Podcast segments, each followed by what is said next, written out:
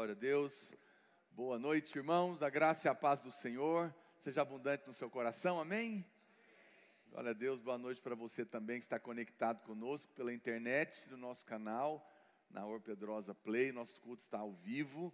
Se você puder, você que está aqui presente também, envie o link do culto para alguém, para que ele seja abençoado. Se você não está inscrito no nosso canal, se inscreva, acione as notificações para você estar sempre recebendo uma mensagem da parte de Deus. Glória a Deus por isso, é sempre bom.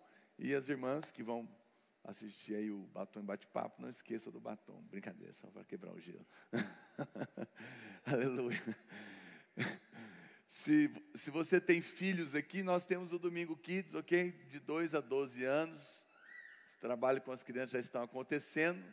De 2 a 8 anos, depois do louvor, às 20h30, e das 9 às 12 aos 12 anos, às 20 horas, no auditório das águas. Então, pode se dirigir para lá. Por falar nisso, irmãos, é, durante o, o, tempo que estava é, a, pandemia aí e as restrições vinham e voltavam, espero que agora vai se estabilizar pelo menos do jeito que está, até que as vacinas avancem e a gente volte ao normal. Quantos dizem amém? Aleluia. Mas eu acredito que o culto não vai parar mais. Quantos podem dizer amém também? Aleluia. É, então, e como nós voltamos com o Domingo Kids também, porque também era uma, uma, uma, situação que não podia, nós não temos como mais fazer o culto da tarde que a gente fazia.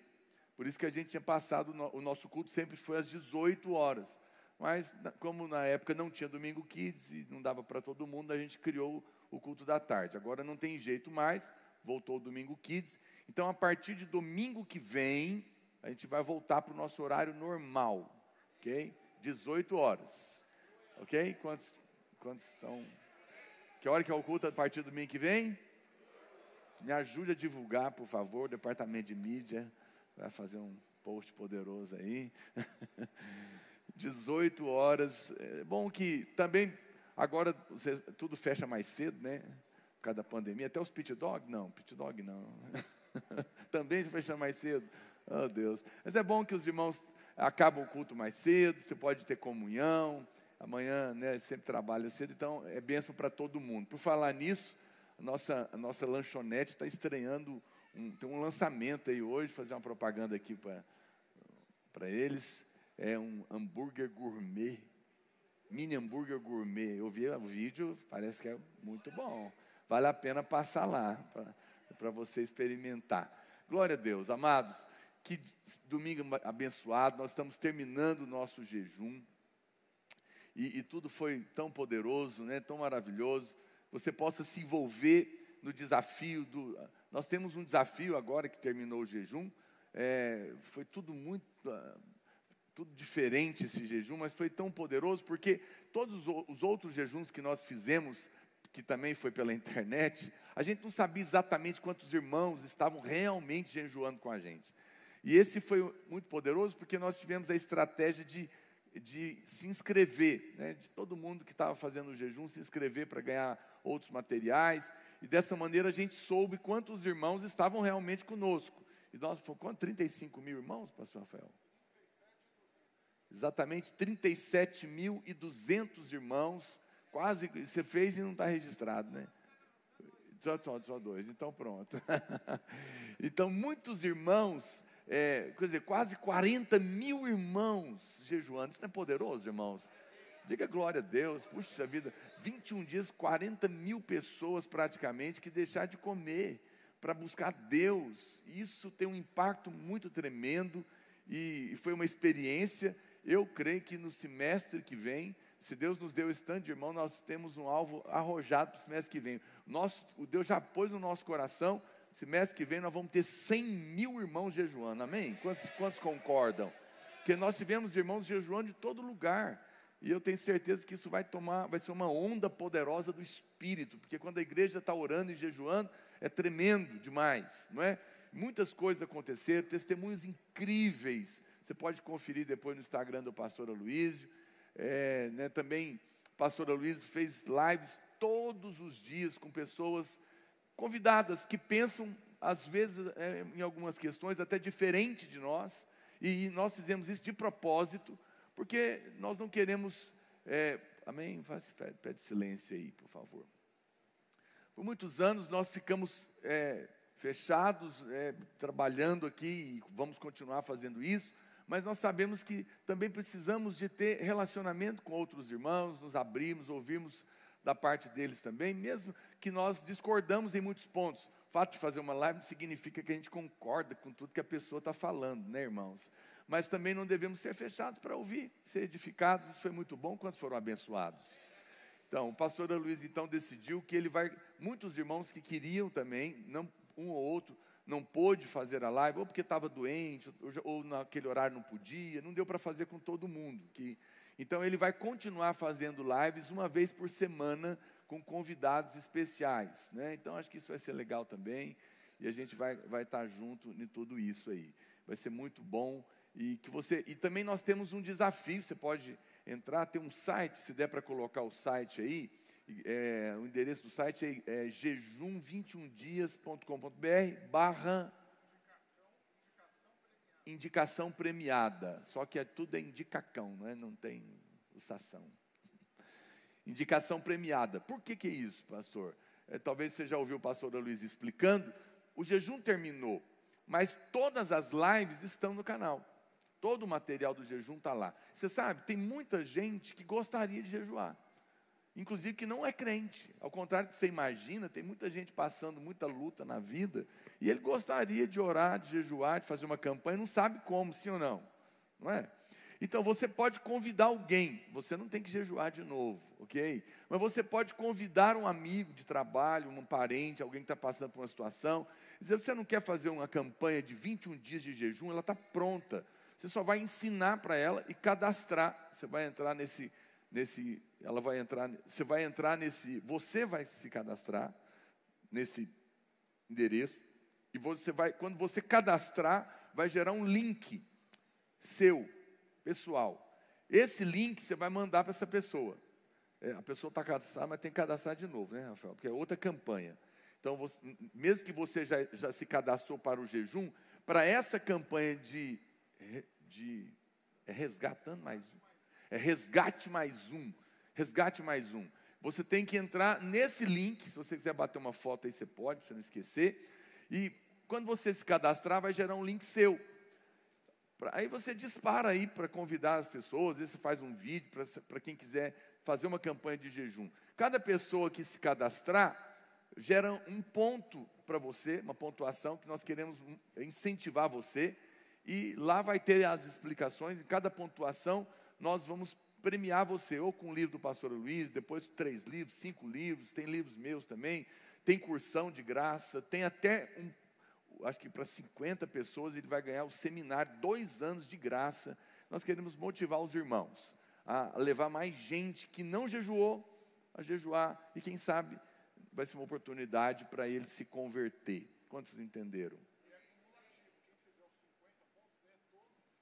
Ah, é? Ah, o pastor Rafael está dizendo que os pontos são cumulativos. Então, à medida que você vai convidando pessoas e elas se inscrevem, você vai ganhando todos os, todas as premiações, todos os livros, todos os cursos e depois até o seminário.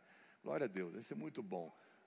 Quatro mil reais de prêmios, né? Que vale, equivale tudo isso. É para motivar os, você a levar mais gente para ouvir o Evangelho. Amém, irmãos? Glória a Deus por isso.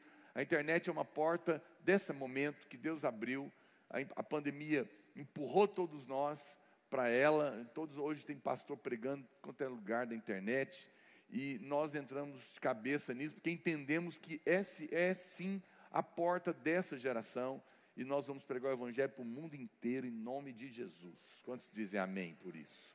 E hoje eu quero continuar compartilhando, então, a última mensagem do nosso jejum é, com você, a respeito do espírito de sabedoria a respeito das imagens proféticas que Deus tem para cada um de nós. Olha para cá, muito importante você compreender a maneira como é, as coisas funcionam no mundo espiritual. Muitos, muitos de nós não vemos mais o poder de Deus, e não vemos a palavra acontecer na nossa vida, porque às vezes não compreendemos como Deus nos planejou para funcionar. É, assim como um computador tem um sistema para ele rodar, você também foi projetado por Deus não é? para funcionar bem de certas maneiras. Há uma conexão. Nós não somos apenas um ser natural, nós somos um ser espiritual. Você, na verdade, é o seu espírito, não é? Você, você possui uma alma que é o centro da sua mente, vontade, emoções, e obviamente habita num corpo terreno, mas você é realmente o seu espírito. E o seu espírito, agora nascido de novo, está conectado com o céu. Você é de uma outra dimensão. Quem está me entendendo? Você não está assustado, não, né? É isso que você é mesmo. Você, é um, você não é daqui, você está aqui de passagem. E há, e há uma riqueza poderosa, celestial, arrebatadora para você. Deus planejou o homem assim. Deus, o homem tinha uma conexão direta com Deus, mas quando o homem caiu lá no Éden, tudo desarranjou. Entrou um vírus no, no computador chamado homem, o vírus do pecado. E esse vírus, para usar uma linguagem atual aí da, da informática, ele corrompeu todos os seus arquivos emocionais, mentais, sentimentais, físicos. E é por isso que as pessoas ficam doentes, é por isso que nós temos doenças físicas, mentais, emocionais, temos problemas de toda ordem. Por isso que existe um caos na terra, porque o vírus do pecado foi colocado e atrapalhou.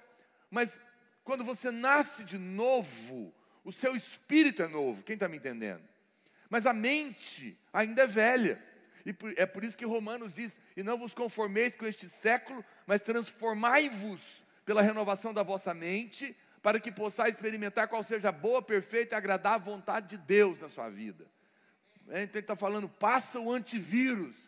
Hoje eu estou escolhi essa linguagem, não sei porquê não. passa o antivírus da palavra de Deus e ela vai destruir tudo que está desarranjando sua vida. É por isso que é tão importante se expor à palavra.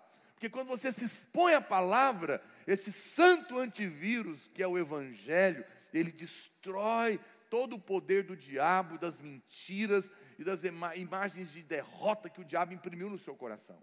Provérbios diz que, assim como o homem imagina em sua alma, assim ele é. Você percebe? Então, Deus programou você para que você funcione com imagens. Imagens. Imagens são coisas poderosas. As crianças, elas, elas, elas têm uma, é, é, isso mais vivo nelas. Infelizmente, à medida que, do, que, que nós vamos envelhecendo, nos tornamos mais ligados à lógica, ao, aquela coisa mais concreta, e perdemos muito do sonho perdemos muito da imaginação. Mas a imaginação, as imagens, os sonhos, as, são um dom que Deus deu. Por isso que a criança, ela tem uma imaginação. E é por isso que a Bíblia diz que se nós não nos tornarmos como elas, não podemos reinar. Por quê? Porque não temos, paramos de ver as imagens que Deus tem para cada um de nós. Quem está me entendendo? Então, é claro que a palavra de Deus, a Bíblia, é a maneira básica com que Deus fala conosco. Amém, irmãos? Mas a linguagem do Espírito são imagens espirituais e sonhos que Deus imprime no seu coração, que Deus coloca no seu coração. E, e você precisa aprender a exercitar o seu espírito. Da mesma maneira que você exercita o seu corpo, né, para ter preparo físico, você também precisa aprender a exercitar o seu espírito para ter preparo espiritual, para aprender a viver nessa dimensão, porque essa é a dimensão da vitória, essa é a dimensão onde você realmente acessa os tesouros celestiais para todas as áreas da sua vida. Quem está me entendendo?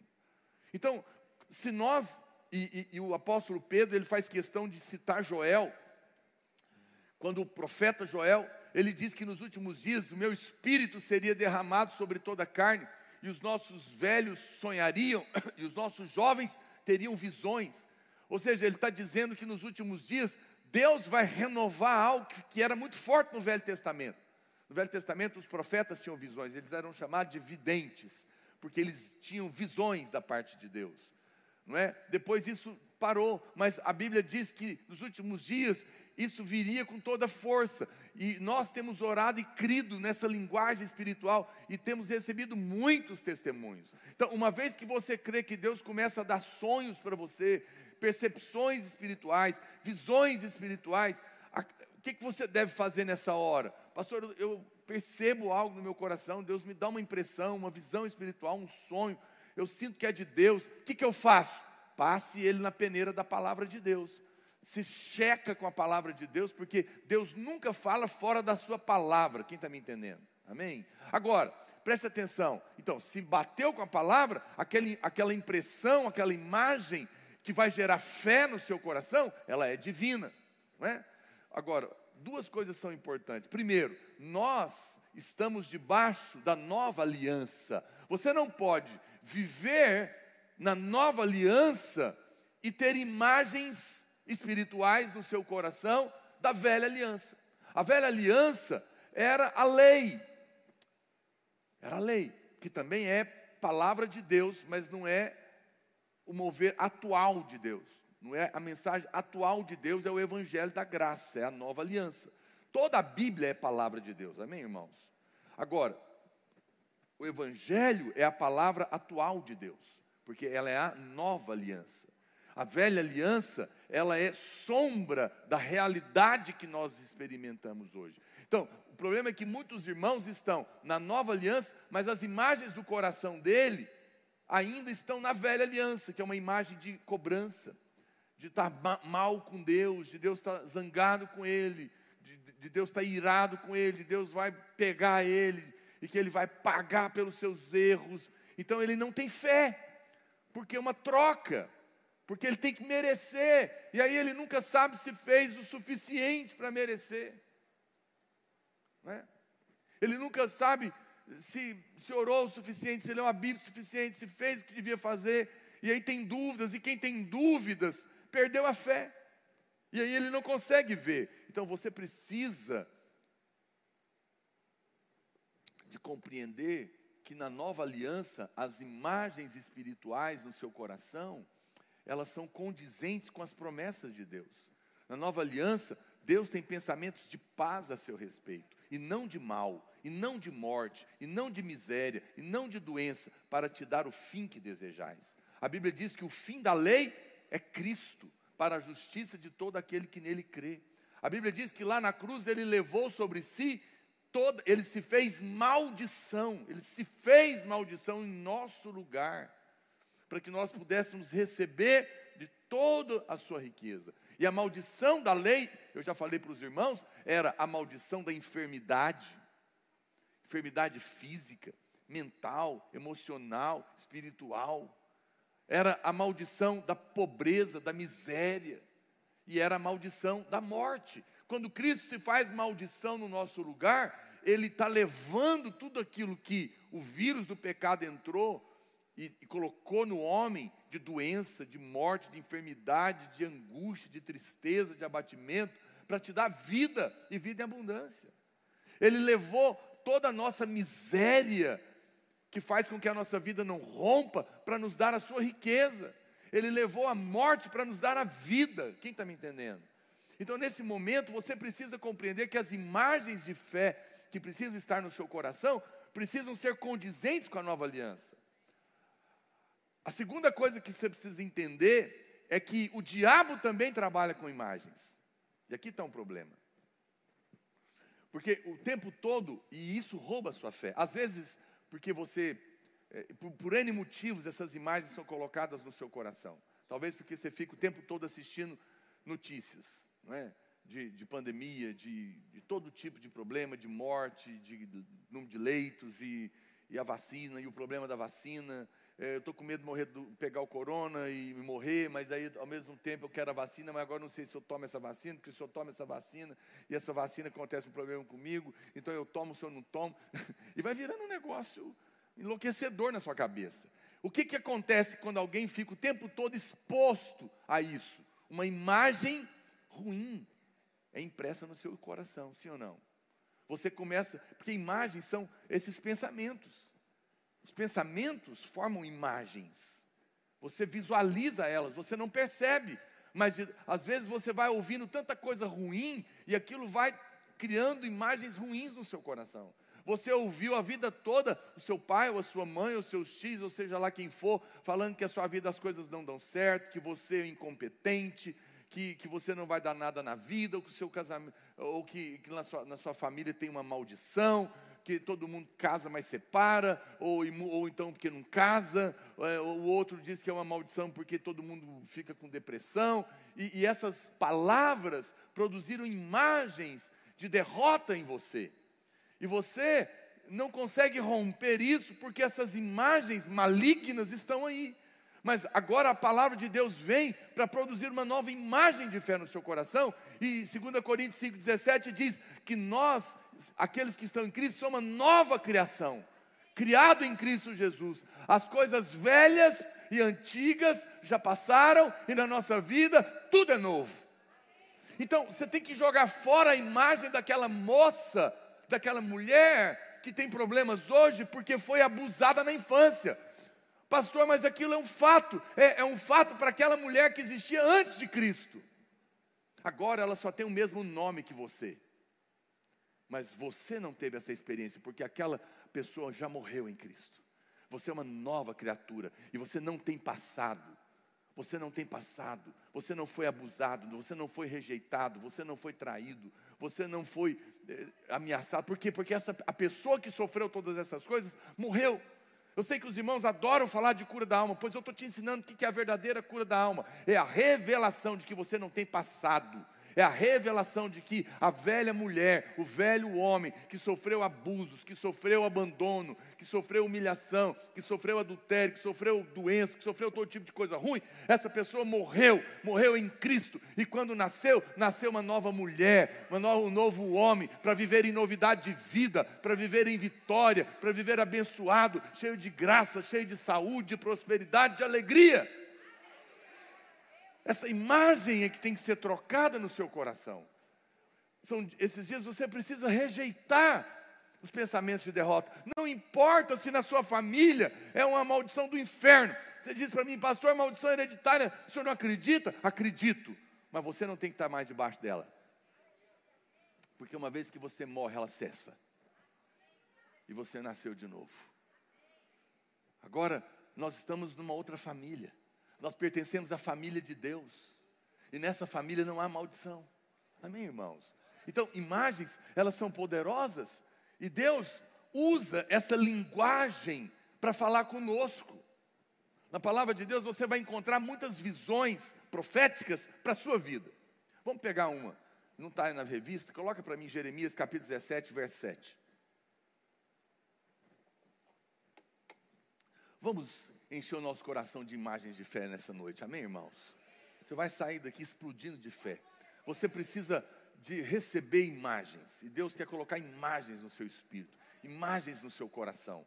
Isso tem poder. Eu não estou falando de pensamento positivo. Pensamento positivo não muda a vida de ninguém. Estou falando de verdades. Eh, sabe, pessoas negativas, pessimistas, elas acham que é, elas são geralmente assim, porque elas acham que isso que é a coerência da vida. Não, tem que encarar a realidade. Minha família não presta, eu não presto, é assim que eu vou viver. Não, elas falam isso porque elas não, porque elas são cegas. A verdade a seu respeito que nasceu de novo não é o que você está vendo ou o que está vivendo agora, é o que está escrito na palavra de Deus.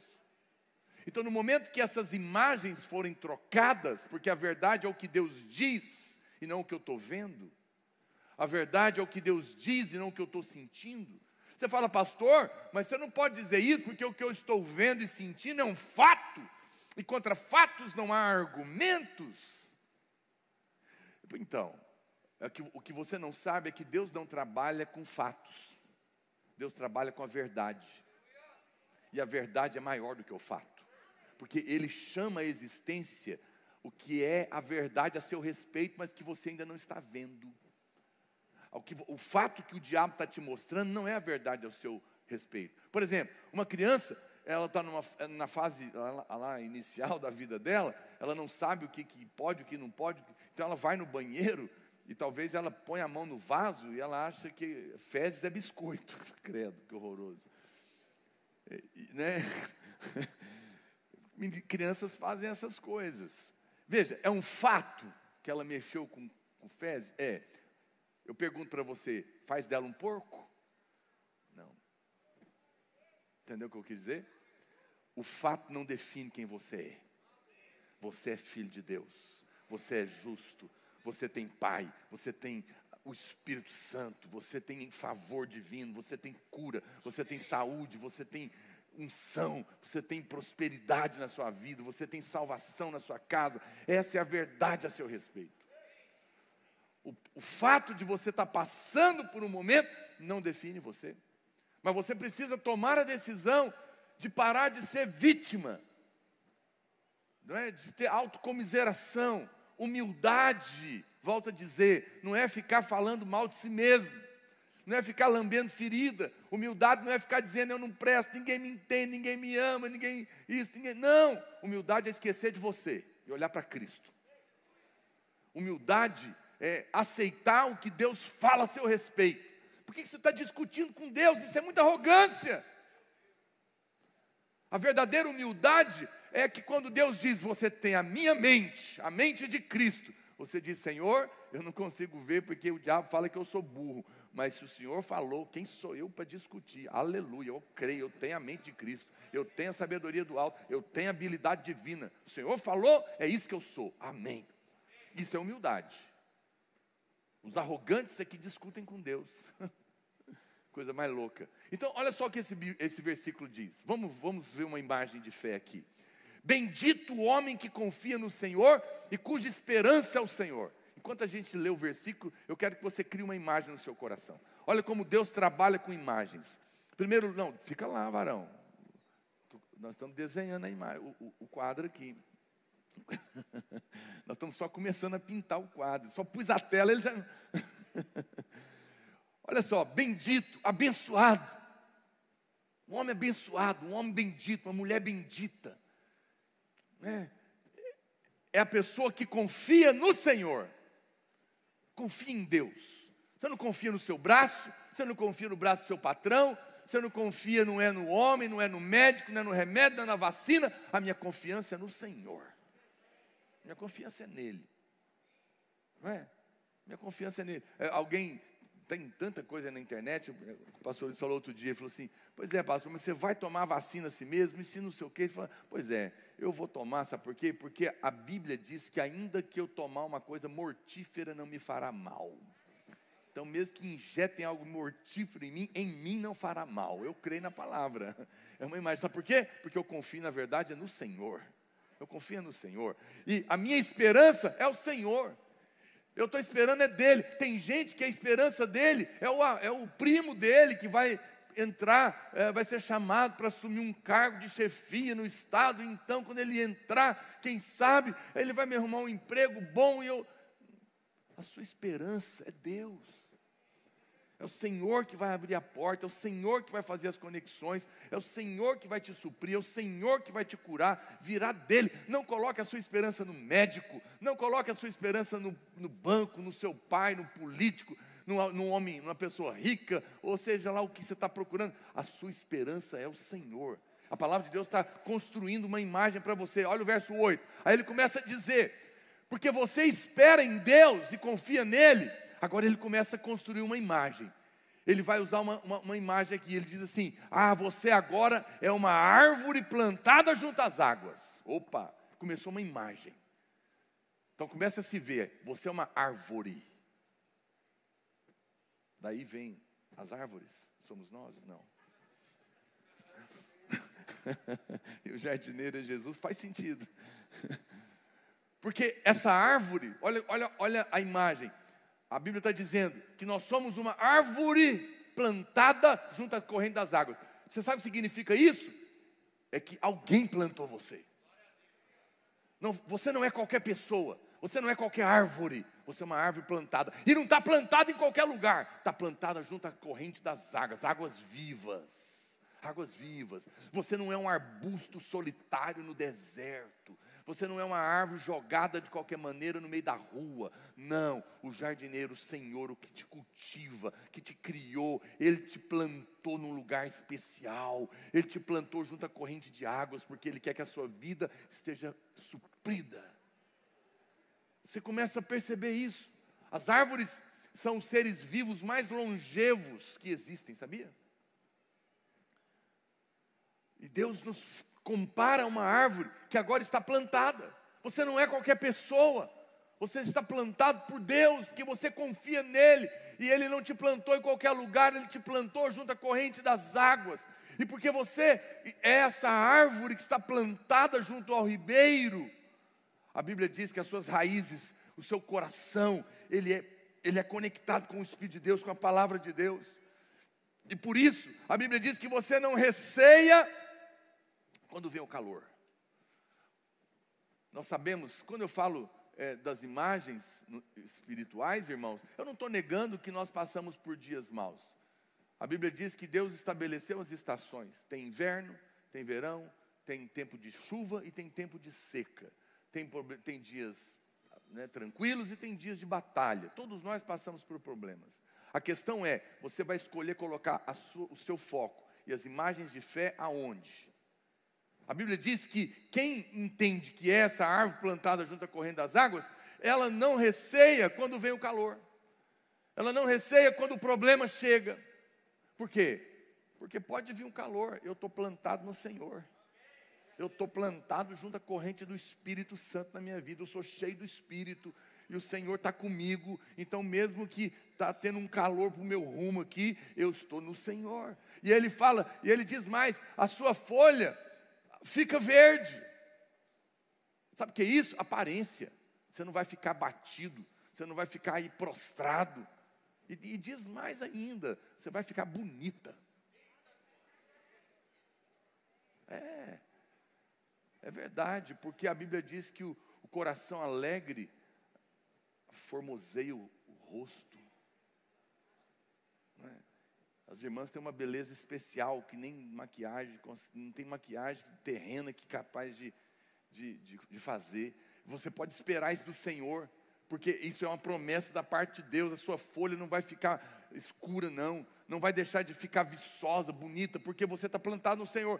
E a Bíblia diz que no ano da sequidão, no ano da sequidão, no ano da pandemia, no ano da luta, no ano que você perdeu alguém, no ano que ah, o desemprego bateu na porta, uma situação ruim te aconteceu, você está passando dias difíceis, é um ano, acontece. Mas a Bíblia fala que mesmo nessa época você não vai ficar perturbado, você não vai entrar em pânico, você não vai ficar em desespero, seu coração não, não, não, vai, não vai dar aquele aperto no peito, não vai perder, não vai sentir falta de ar por causa da ansiedade, da angústia, porque o Senhor está com você porque você está plantado nele, porque você confia nele, porque você espera nele. E mesmo que seja um ano difícil, maior é aquele que está com você do que aquele que é contra você.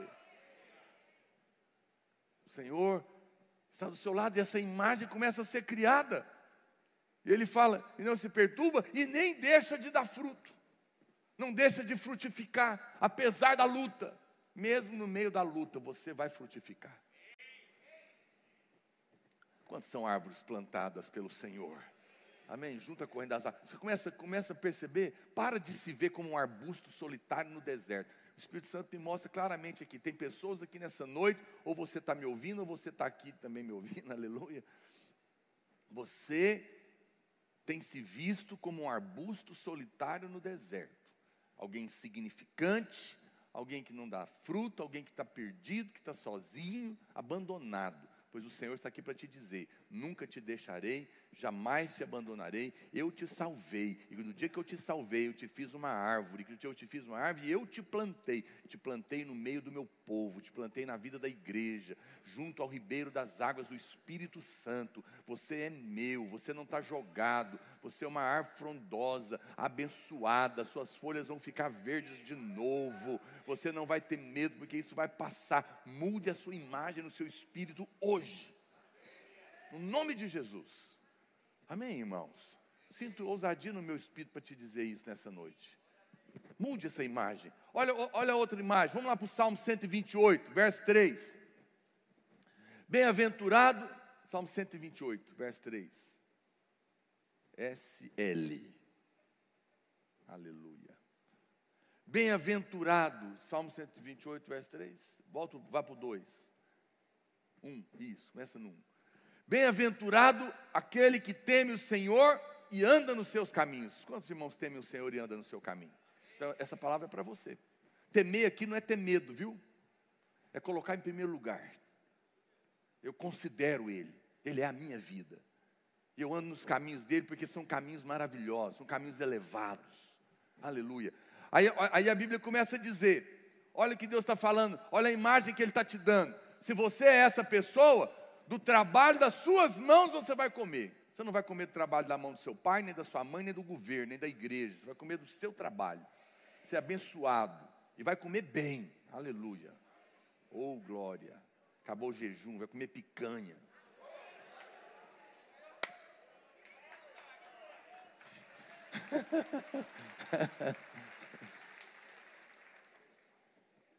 Até cobrar um irmão. Me está devendo uma picanha. Picanha de sol. É aquele. Vocês conhecem ele, que dá glória a Deus aqui? Fala para ele que eu não esqueci, não. Ele que me disse. ele está sumido, né?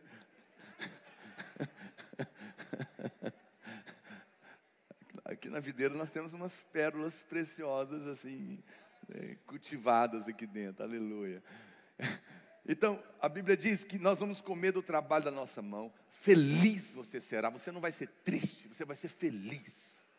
Olha para cá, meu querido, deixa eu te dizer, eu sei, sei que talvez você está passando por dias difíceis, eu compreendo você perfeitamente, todos nós passamos. Mas a Bíblia diz que a noite pode durar a noite, o, choro pode durar a noite inteira. Mas eu tenho uma palavra para você: não tem noite que não acabe. Não tem noite que não acabe. Uma hora dessa, o sol vai nascer e Deus vai enxugar os, as lágrimas dos seus olhos. A alegria virá pela manhã. Essa é a imagem que Deus tem para você. A alegria virá, você feliz será e tudo te irá bem. Tudo te irá bem. Não tenha medo. Deixa eu dar uma palavra para os homens, solteiros. De coração, eu te entendo. Muitos irmãos, muitos homens, é, e as irmãs às vezes não entendem eles, ficam nervosas, mas tenha paciência. Porque a mulher, quando ela encontra um rapaz para se relacionar, ela já, ela já começa a fazer um choval. Mas ele começa a ver os boletos. E bate um medo no coração dele. Meu Deus, será que eu vou conseguir sustentar uma casa, uma família, vai nascer um menino?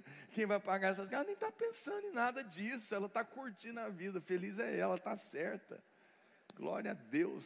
Ainda mais essas irmãs que são libertas do feminismo terrível que acabou com seus direitos. Você sabia que se. Olha, olha o direito que o feminismo te deu. Hoje, se uma mulher ganha mais que o marido, e ele está desempregado, e ele se divorcia, ela tem que pagar pensão para ele. Direitos iguais. que horror pois Deus vai te dar um marido você não vai precisar nem trabalhar, vai trabalhar se quiser. Se quiser. Porque você, ele é abençoado, ele vai, tudo que ele fizer vai dar certo. Essa é a imagem que Deus tem para os homens solteiros. A Bíblia está dizendo aqui, meu querido, olha aqui, ó, tudo te irá bem. Pode casar, vai dar certo. Tudo te irá bem. Tudo te irá bem. Aleluia. E diz mais: a tua esposa a tua esposa no interior da sua casa, olha, Deus tem uma imagem a respeito da sua mulher. Presta atenção, varão. Veja como Deus vê.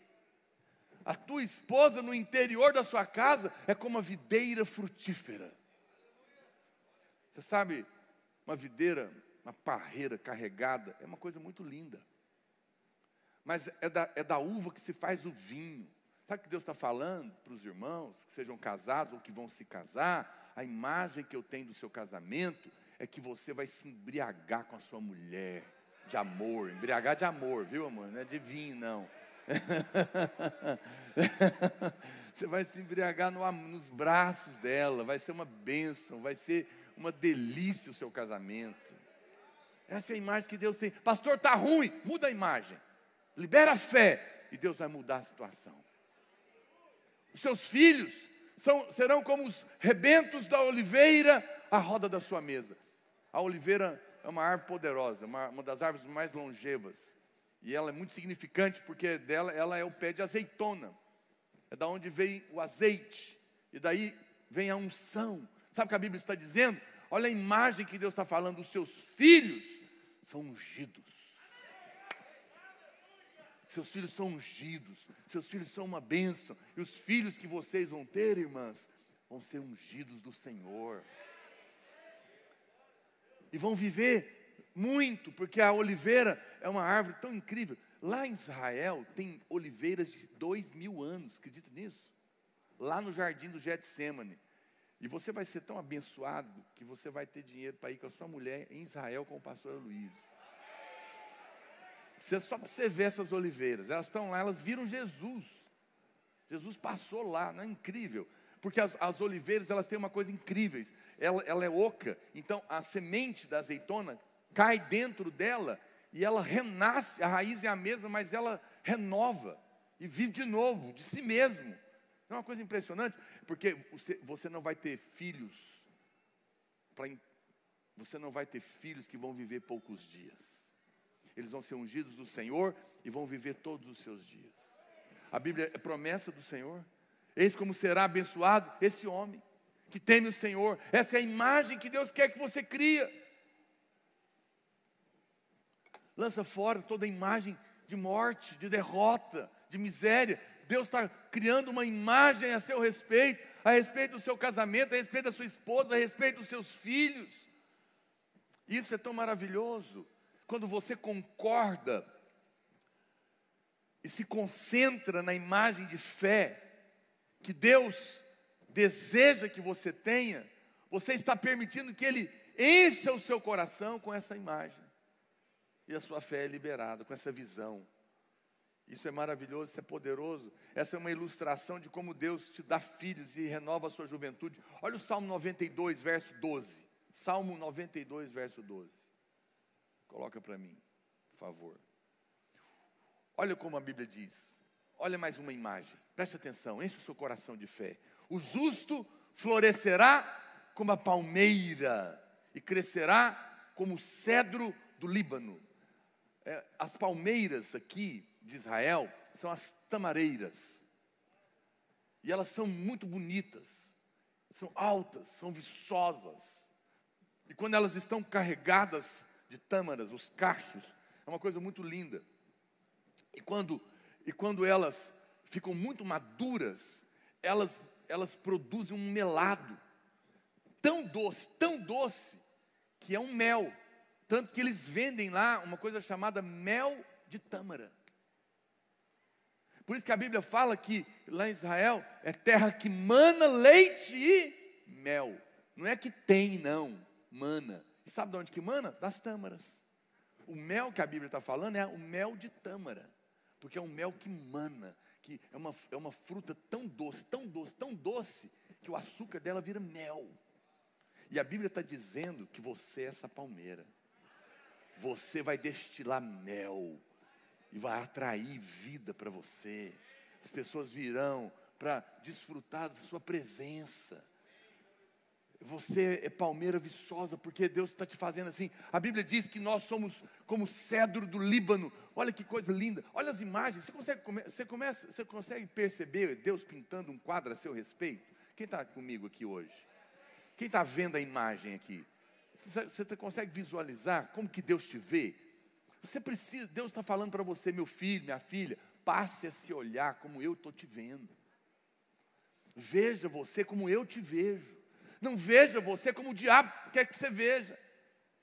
Não veja você como seu pai, sua mãe, sua tia, eu falar para você a vida inteira. Você não é isso, você é o que eu estou te mostrando. E é por isso que hoje nós vamos orar por espírito de revelação sabedoria, para que os nossos olhos espirituais sejam abertos e nós passemos a nos ver como Deus nos vê. Porque quando a gente passa a ver como Deus nos vê, tudo muda na nossa vida. Agora, de uma árvore maravilhosa e linda, que, que, que, tem, que destila um mel doce, ele, ele, ele fala de outra árvore. Ele fala que nós somos como cedros do Líbano. O cedro, o cedro é uma árvore poderosa. Ela é uma árvore honrosa, tem uma nobreza nela. E os cedros do Líbano, eles são os mais, os, os mais fortes, porque eles estão no, no, no, ali na, no limite entre o deserto e o mar. Então os ventos são muito violentos ali nessa região. Então, por isso eles são muito fortes. Eles têm raízes muito profundas, porque eles crescem no meio dos ventos fortes. Então eles são muito altos, mas eles são tão fortes que os mesmos ventos muito terríveis batem contra eles, e eles às vezes até se dobram, mas nunca se quebram. Eles se dobram, mas nada pode arrancá-los. Você é um cedro do Líbano. Diante dos problemas terríveis, às vezes você até se dobra, mas não podem te arrancar, porque você está plantado na casa do Senhor. As suas raízes são profundas nele. E você é um cedro. Você é alguém que Deus te fez. É assim que Deus te vê. Pare de dizer que você é fraco. Pare de dizer que você não, não pode nada, que tudo, qualquer coisa te destrói. Mude a sua, a sua imagem espiritual a seu respeito. Deus está te dizendo, Deus está te chamando. Paulo, meu cedro. Maria, minha cedra. Aleluia. Coloca esse sobrenome em você. Qual o seu nome? Naor Pedrosa Cedro. Ah, ficou bonito, hein? Ficou forte. Ficou forte. Pergunta o nome do seu vizinho. Qual que é o seu nome? Fala para ele o seu nome. Fala para ele. Maria Paula Cedro do Líbano. Ana Cláudia Cedro do Líbano. João Cedro do Líbano. Deus te fez assim, querido. Mude a sua imagem. Fale de você como Deus está te mostrando. A Bíblia diz que plantados na casa do Senhor florescerão nos atos do nosso Deus. Olha para cá, deixa eu te dizer algo. Tem pessoas que nos criticam porque nós estamos fazendo culto, né? Porque eles acham que isso é preciosismo dos pastores, ou porque os pastores têm uma motivação escusa no coração, querem a oferta do povo. Olha para cá, meu amado. Não, nós nos reunimos porque nós entendemos o valor de nos reunirmos como igreja. Nós entendemos o que significa estar plantado na casa. Aqui não é a casa de Deus, o prédio, mas aqui nós nos, nos reunimos como casa de Deus.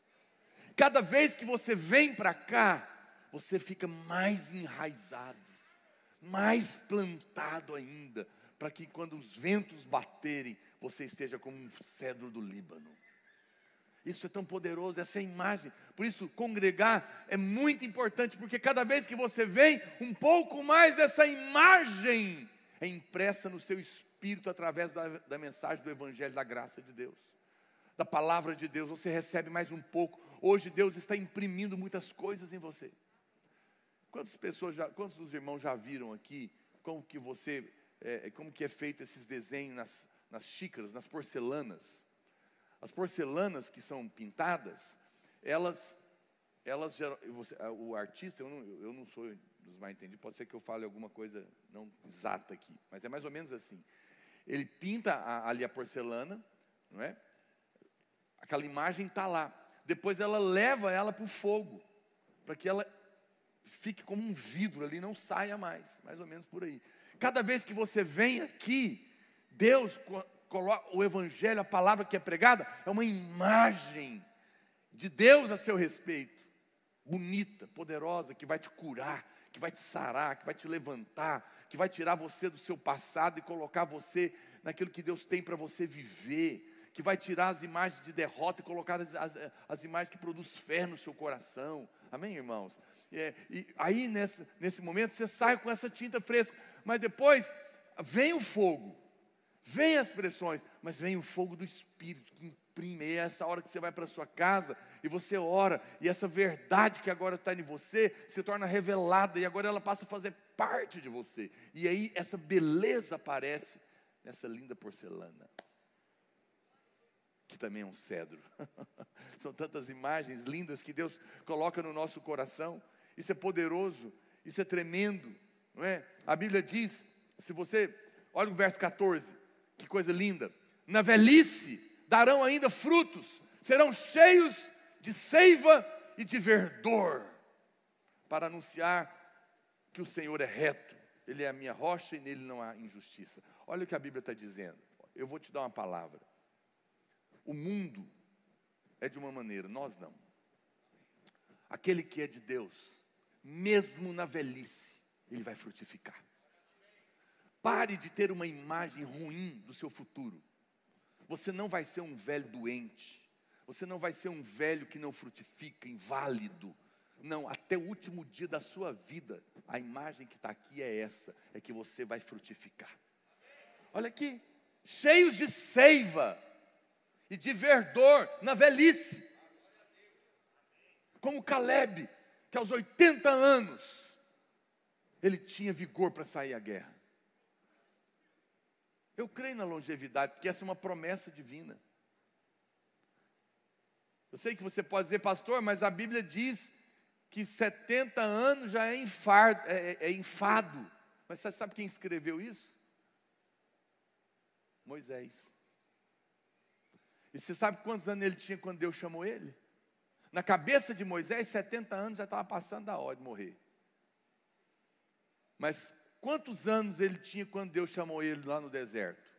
Quem sabe? 80. Mas quantos anos para ele ele achava que prestava? 70. Aí Deus vem e fala: Você está muito enganado. Quando eu estou no meio, o tempo muda. Quando eu estou na sua vida, eu te regenero.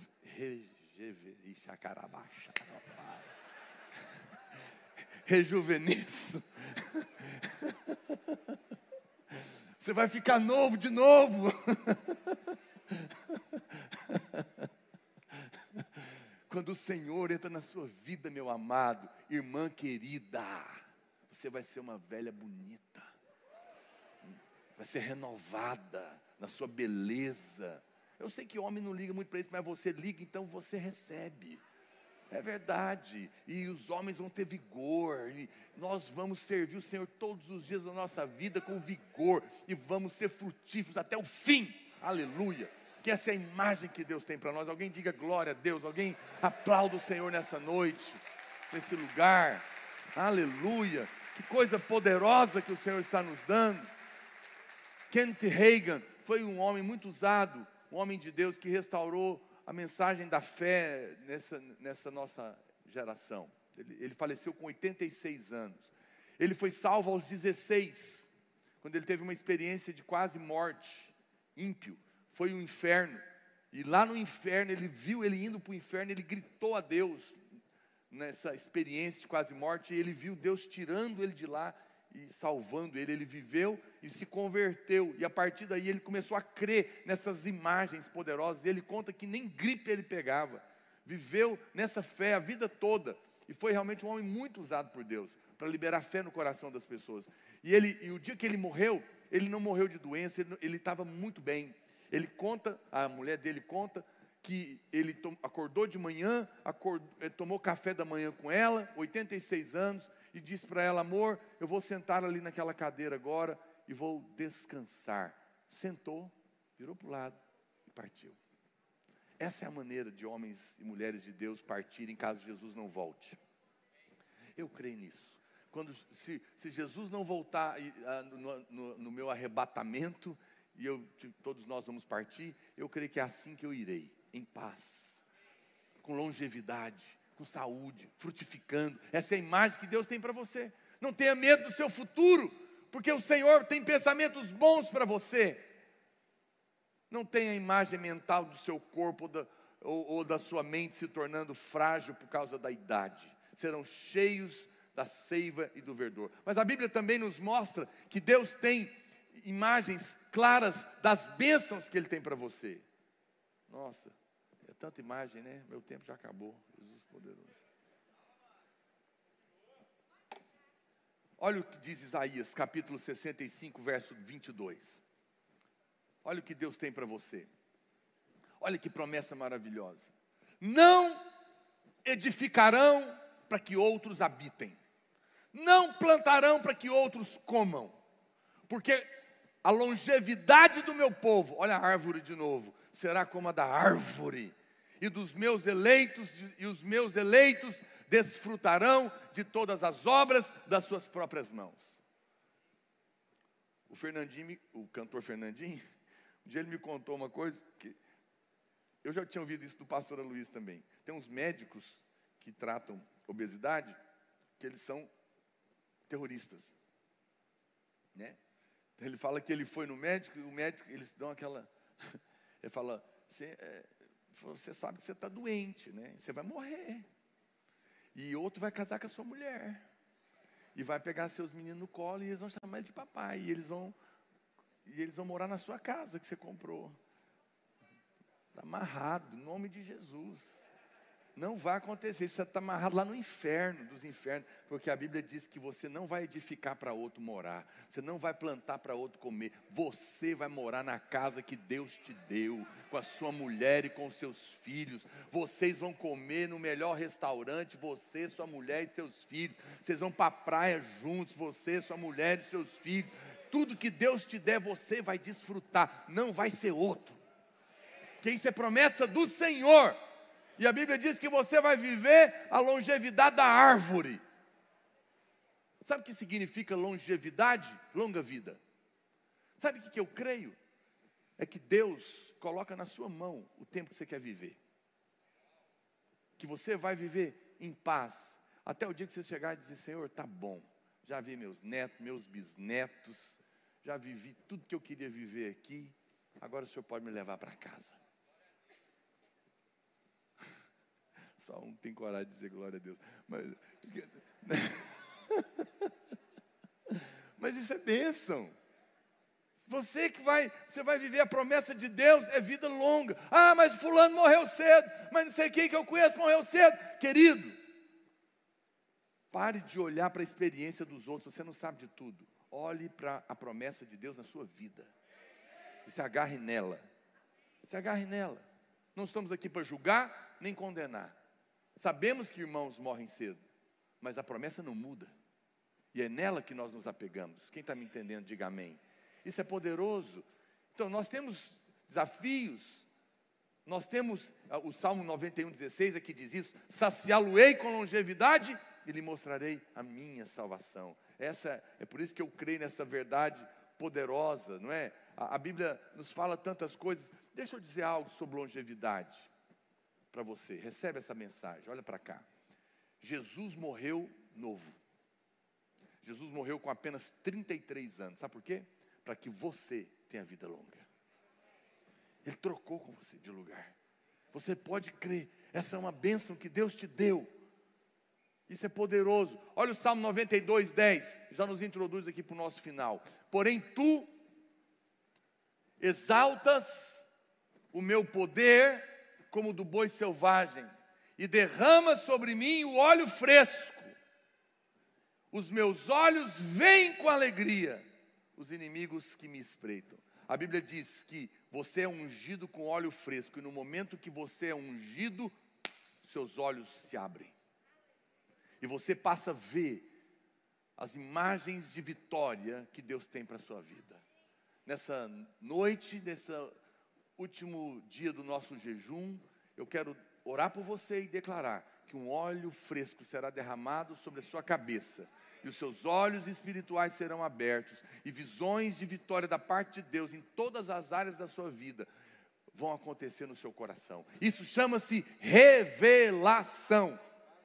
Eu estou falando imagens, você está entendendo e elas estão na sua mente, mas a hora que esse óleo da unção vier, essa imagem que está na sua mente vai explodir no seu coração. E essa revelação vai liberar fé que vai mudar a sua vida. Amém? Essa é a verdade, é assim que, que Deus faz. Encha-se das visões do Senhor. E não permita que o inimigo lance imagens negativas no seu coração. Uma palavra de Deus, uma visão simples do céu, pode mudar sua vida para sempre. Por isso, tudo que nós precisamos é de revelação. Então a gente vai para o final, meditando no texto que para mim é um dos mais lindos da Bíblia, mais poderosos, mais profundos e mais incríveis. Efésios capítulo 1, verso 16. A Bíblia, eu amo orar Efésios capítulo 1, todo ele. Mas olha o que a Bíblia diz aqui. Não cesso de dar graças por vós. O apóstolo está orando pelos Efésios. Não cesso de dar graça por vós, fazendo menção de vós nas minhas orações. Eu quero dizer para os irmãos que eu oro por todo mundo que me pede oração lá no Instagram, eles mandam mensagem, no WhatsApp. Eu não faço orações longas por você, eu oro pelos irmãos. Eu dou graças a Deus por essa igreja todos os dias. Essa igreja, é, é olha, eu, eu falo isso não é demagogia, não. Eu repito, faço das palavras do pastor Luiz de manhã as minhas. De fato, os irmãos, nós temos a graça de pastorear uma das igrejas mais incríveis do nosso país. Os irmãos são uma bênção. Os irmãos são preciosos. Os irmãos estão conosco. Só um exemplo, nós ficamos um mês sem culto. Um mês sem culto. E porque muitos irmãos não, é, não têm o costume de ofertar pela internet, por dizimar, nós ficamos devendo um milhão de reais. Porque tudo aqui é muito. Mas o pastor, não, misericórdia. Mas, mas, glória a Deus, porque é muito, aleluia. Mas o pastor Aloysio, no primeiro domingo do, do mês, que voltou o culto, ele, ele falou para os irmãos: irmãos, a gente está com a dívida porque ficou parado, ficou sem culto e nós precisamos de vocês. Sabe o que aconteceu? No meio da pandemia, um mês depois de parado, os irmãos deram a maior oferta da história da videira. Da história da videira. Imediatamente os irmãos responderam. Isso é, isso é uma igreja maravilhosa, que, que está comprometida com o reino de Deus. Aí deu, a, oferta deu 800 mil. Aí no outro domingo, nós contamos para eles as, as coisas que tinham acontecido e que não tinha dado ainda. Sabe o que aconteceu de novo? Eles repetiram. Vocês são uma benção. E pagou todas as contas atrasadas e sobrou para não gastar mais. Aleluia. Porque ao que tem, mais se dará. Mais se dará. Vocês são uma bênção, por isso nós lembramos dos irmãos, nós damos graças pela videira, pela essa igreja todos os dias. Você dá graça por estar aqui, você é abençoado aqui. Dê graça, você dá graça pelo seu pastor, você dá graça pelo vosso pastor. Agradeça, ore por mim, porque eu oro por você. Eu não faço orações longas, porque senão vai ficar o dia inteiro orando pelos irmãos, né? Mas eu oro. Pastor, ore pela minha mãe. Eu falo, Senhor, eu coloco a vida da irmã nessa situação da mãe dela, e eu creio no poder do Senhor na vida dela, em nome de Jesus. É assim. É uma oração curta, mas eu creio que tem poder. E nós oramos. Paulo está falando isso. E aí ele fala, fazendo menção de voz. Aí ele começa a dizer: olha o verso 17. Para que o Deus de nosso Senhor Jesus Cristo. Quando alguém disser para você que crê em Deus, ou que diz que crê no mesmo Deus que você, é importante você dizer. Então, o, se você está dizendo que crê no mesmo Deus que eu, quero te dizer que o Deus que eu creio é o Deus do nosso Senhor Jesus Cristo, não é outro não. Jesus é Deus para mim, e eu creio no Deus que é o Deus do Senhor Jesus Cristo, é o Deus de Deus, aleluia. Não há outro Deus. Né? Aí Paulo continua dizendo: o Pai da glória, o Deus do Senhor, o Pai da glória, Como assim o Pai da glória? Olha, olha que coisa tremenda, poderosa. Deus é o seu Pai? Então você é a glória de Deus. Porque Ele é o Pai da glória. Aleluia. Isso é poderoso. Você é a glória de Deus. Mas a Bíblia continua dizendo: e vos conceda espírito de sabedoria e de revelação no pleno conhecimento dele. Paulo não, você sabia que Paulo, Paulo sempre trabalhou para as igrejas crescerem, mas nunca não tem uma oração na Bíblia registrada que ele orou para a igreja crescer. Paulo sempre orou por revelação, porque quem tem revelação tem tudo. Quem tem os olhos abertos tem toda a riqueza, todo o suprimento, tudo que precisa. Ele tem acesso a tudo que é necessário. Então ele está orando pelo espírito de sabedoria e de revelação no pleno conhecimento dele. Verso 18: Iluminados os, os olhos do vosso coração, para saberdes qual é a esperança do seu chamamento, qual é a riqueza da glória da sua herança nos santos e qual é a suprema grandeza do seu poder para com os que cremos, segundo a eficácia da força do seu poder, o qual exerceu ele em Cristo, ressuscitando dentre os mortos e fazendo assentar à sua direita nos lugares celestiais. Uau! Quanta revelação! Volta lá para mim o versículo, irmão. Olha o que, que ele está dizendo aqui. Paulo está orando por essa revelação e é isso que nós vamos fazer daqui a pouquinho eu estou indo para o meu final. Ele está orando, em primeiro lugar, ele, tá, ele coloca três coisas. Primeiro, a esperança da sua vocação. Ele está orando pela esperança do seu chamamento.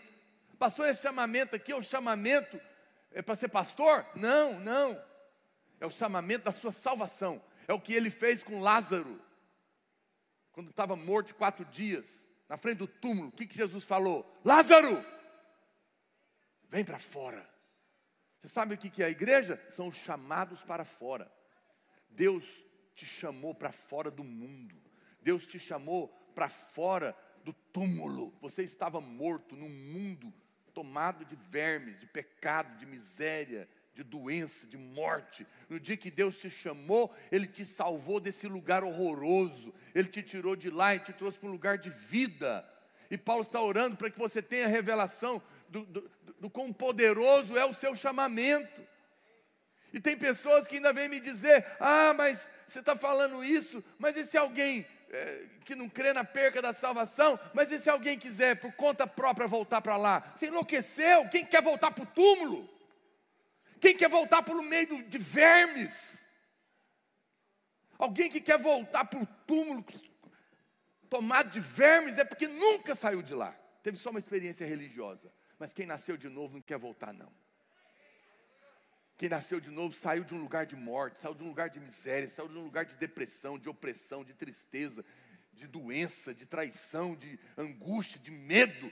Deus te tirou de lá, essa é, é, o, é, sua, é, o, seu chamamento, e a minha oração é que hoje os seus olhos se abram para você ver o quão poderoso é, e o dia que Ele te chamou, o dia que Ele te tirou do mundo, Ele não só te salvou do inferno, não, você entrou por um portal de glória, e agora você vai viver com Ele pela eternidade, onde a morte não existirá, onde as suas lágrimas serão enxugadas, e nós viveremos para sempre com Ele, onde não há morte, não há demônio, não há traição, não há confusão, não há medo, não há nada que venha destruir a sua vida, porque o Senhor estará reinando no meio do seu povo. Oh, irmãos, nós não fazemos noção do que será a plenitude desse chamamento. E Paulo está orando para que seu coração se encha de fé, porque aqui é uma breve e momentânea, Romanos diz, que a breve e momentânea tribulação não podem ser comparados com a glória por vir a ser revelada em nós que cremos nesse chamamento. Tudo aqui é breve, breve sofrimento, mas a glória que há de vir. Depois ele fala, segunda coisa que ele está orando: quais são as riquezas da glória da sua herança nos santos? Olha, olha para cá. Você, Deus é o Pai da, da glória. Então quem, um bom nome, você põe na sua menina, glória. Então, quem é a glória de Deus? Diga, eu. Eu sou a glória de Deus. Agora, a Bíblia diz que a sua herança, a herança dele, está em nós a sua herança nos santos, a riqueza da glória da sua herança nos santos. Ele está dizendo que a herança dele está dentro de nós. Você é a glória de Deus, mas Deus, Deus mesmo, é a sua herança. Você sabe o que significa isso? Não, você não sabe. Por isso que nós vamos orar por revelação. Porque o dia que você souber quem é que você carrega nunca mais você vai andar do mesmo jeito. Você quer ver um exemplo? Vamos fazer um, vamos fazer um exemplo. Hoje, ao acabar o culto, você me procura, eu vou colocar 10 mil dólares no seu bolso. E vou falar para você, mas é um teste. Você, você vai com esse dinheiro no bolso, mas você vai ter que pegar o ônibus em três terminais lotados, seis horas da tarde, amanhã. Beleza. Como que você vai entrar no terminal? Imagina que você está com 10 mil dólares aqui, dá uns 60 mil reais hoje.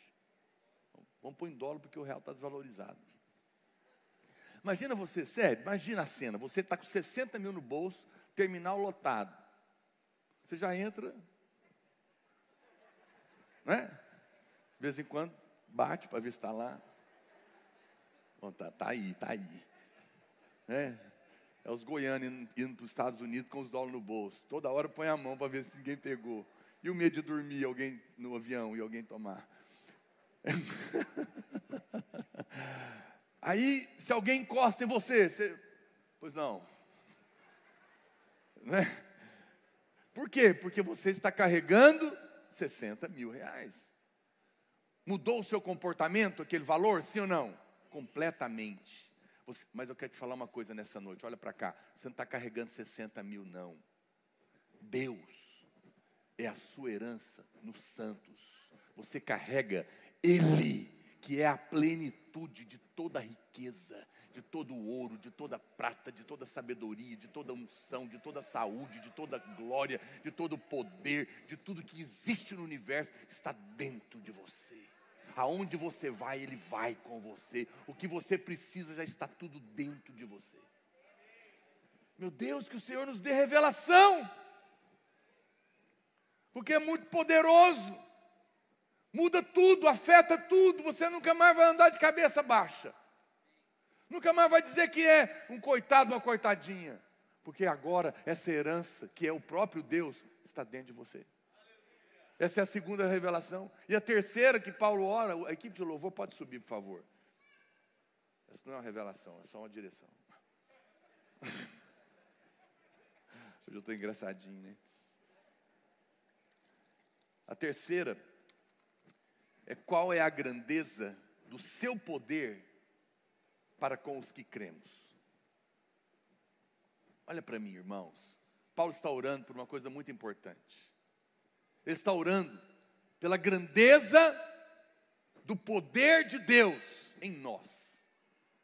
E o texto diz o quê? Olha para mim aqui. O mesmo Espírito que ressuscitou. Olha para mim, gente. O mesmo Espírito que ressuscitou a Jesus dentre os mortos, também te ressuscitará naquele dia.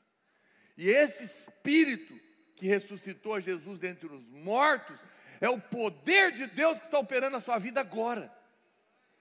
Na pessoa do Espírito Santo, já está dentro de você. Todo o poder necessário para transformar sua vida já está aí dentro. Ah, o seu chamado, a sua salvação, é muito maior do que a salvação do inferno. É a salvação da morte, é a salvação da maldição, da miséria, da doença, da opressão, é a salvação do dano da segunda morte. É uma salvação para a glória de Deus. Essa é uma revelação poderosa a revelação da herança dos santos, que é o próprio Deus, que é a minha herança e que habita em mim. Por que, que eu estou com medo do futuro?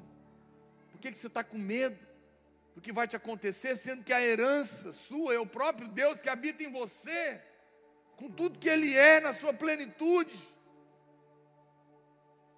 E a revelação do poder que está dentro de mim para me transformar e para me fazer cumprir todo o propósito que eu preciso no chamado divino, na minha vida. A Bíblia diz que um homem chamado Bezalel nunca tinha mexido com nada e precisava escolher alguém para construir os utensílios do templo. Deus manda chamar ele e ungí-lo. E a Bíblia diz que quando ele foi ungido, e o Espírito Santo veio sobre ele. Ele recebeu sobrenaturalmente uma habilidade para construir, para trabalhar com arte para fazer os utensílios.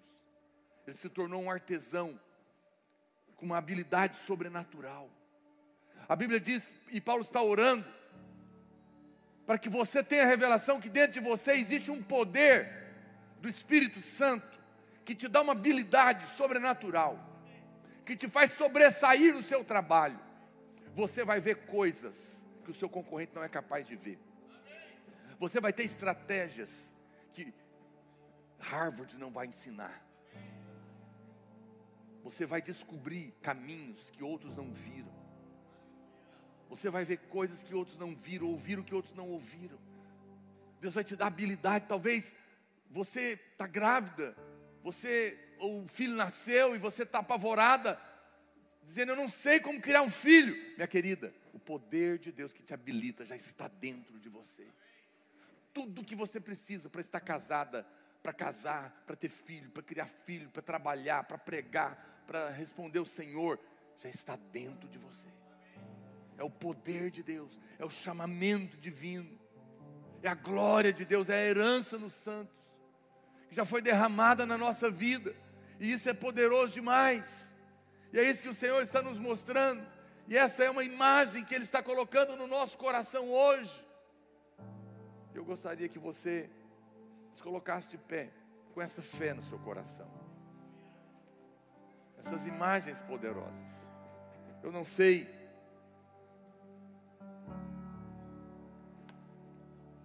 Olha, irmãos, que o Senhor nos ajude realmente. Eu te dei uma comida muito sólida hoje, verdades tão profundas, tão poderosas, que se Deus te abrir os olhos, vai mudar profundamente a sua vida, a nossa vida.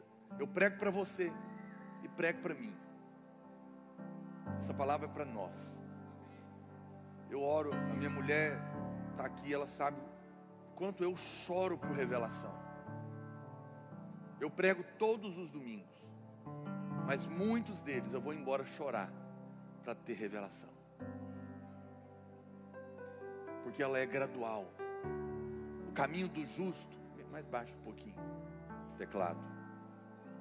O caminho do justo, a Bíblia diz, é como a luz da aurora que vai brilhando, brilhando, brilhando, até ser dia perfeito. É a luz que nasce cinco da manhã, é o sol, até da meio-dia. A revelação é assim. A gente estava conversando isso hoje. O diabo nos acusa, dizendo: você não tem revelação, não está funcionando, não está acontecendo, não está mudando. Mentira. Cada vez que você vem aqui, você recebe um pouco mais de luz. Cada vez que você ouve a palavra, você recebe um pouco mais de luz. E Deus está te mudando. É a luz da aurora. Acalme-se. Talvez em uma área da sua vida, ainda é cinco da manhã. Você está vendo pouquinho. Talvez em outra, já é às nove da manhã. Pode ser que em outra está chegando meio-dia. Mas você é a glória de Deus. Ele é a sua herança. E o poder do Espírito Santo está dentro de você. A luz está crescendo. E à medida que você recebe, a revelação aumenta, a fé é liberada e a transformação acontece. Eu sinto isso como a luz do sol ao meio-dia em te dizer que eu estou te falando da parte do Espírito Santo nessa noite. Eu sinto o espírito profético aqui. Estou profetizando.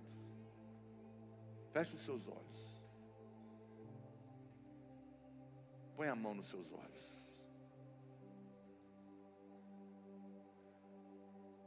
Espírito de Deus está te dizendo: Eu estou te dando revelação gradual.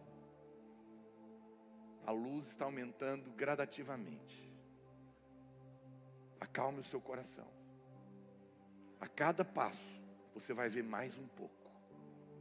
E quanto mais você vê, mais você será transformado. Pare de alimentar as imagens de derrota e decida se ver como eu estou te mostrando que você é. Você é uma árvore plantada junto à corrente das águas.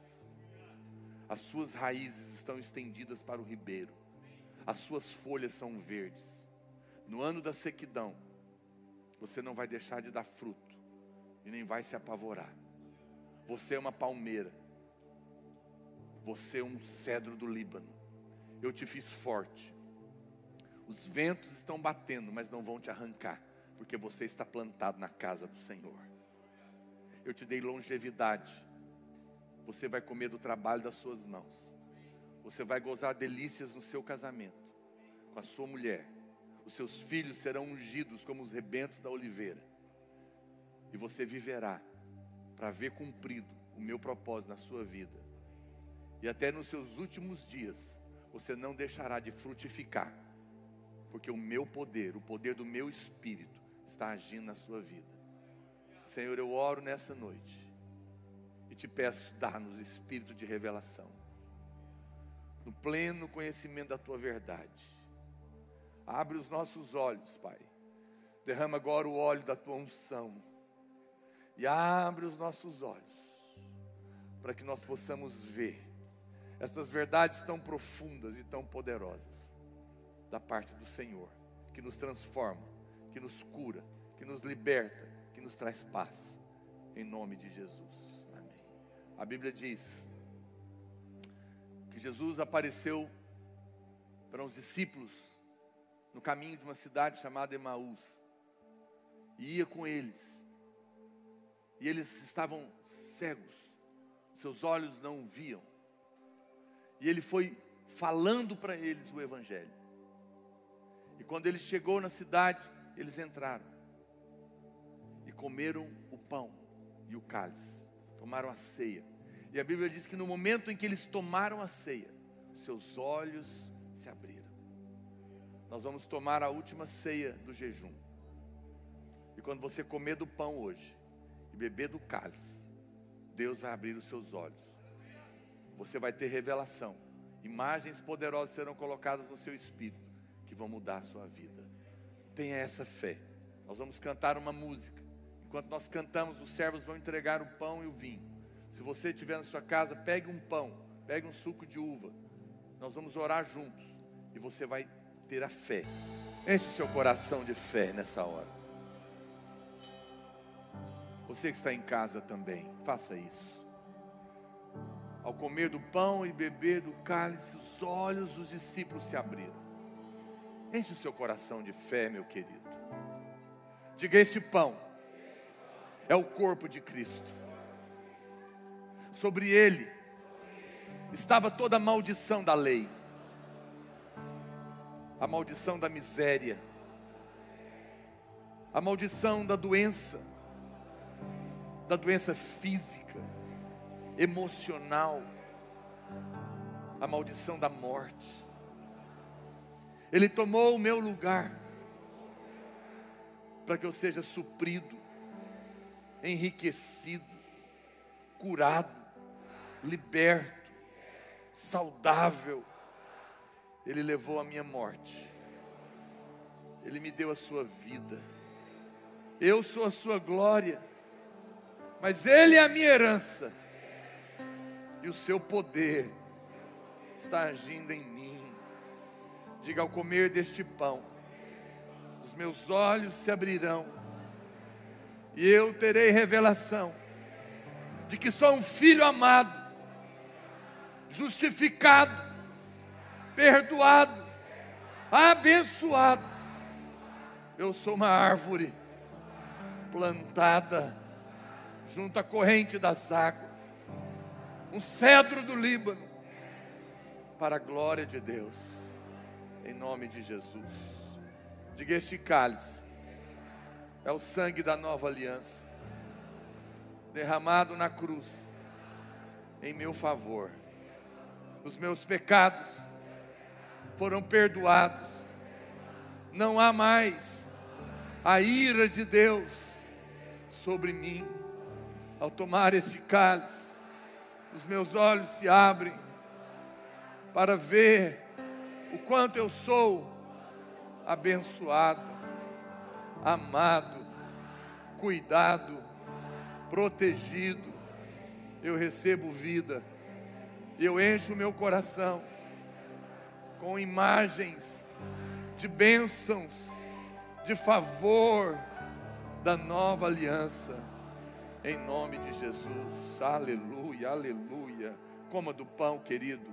Beba do cálice, receba a revelação e tenha a melhor semana da sua vida. Em nome de Jesus. Amém.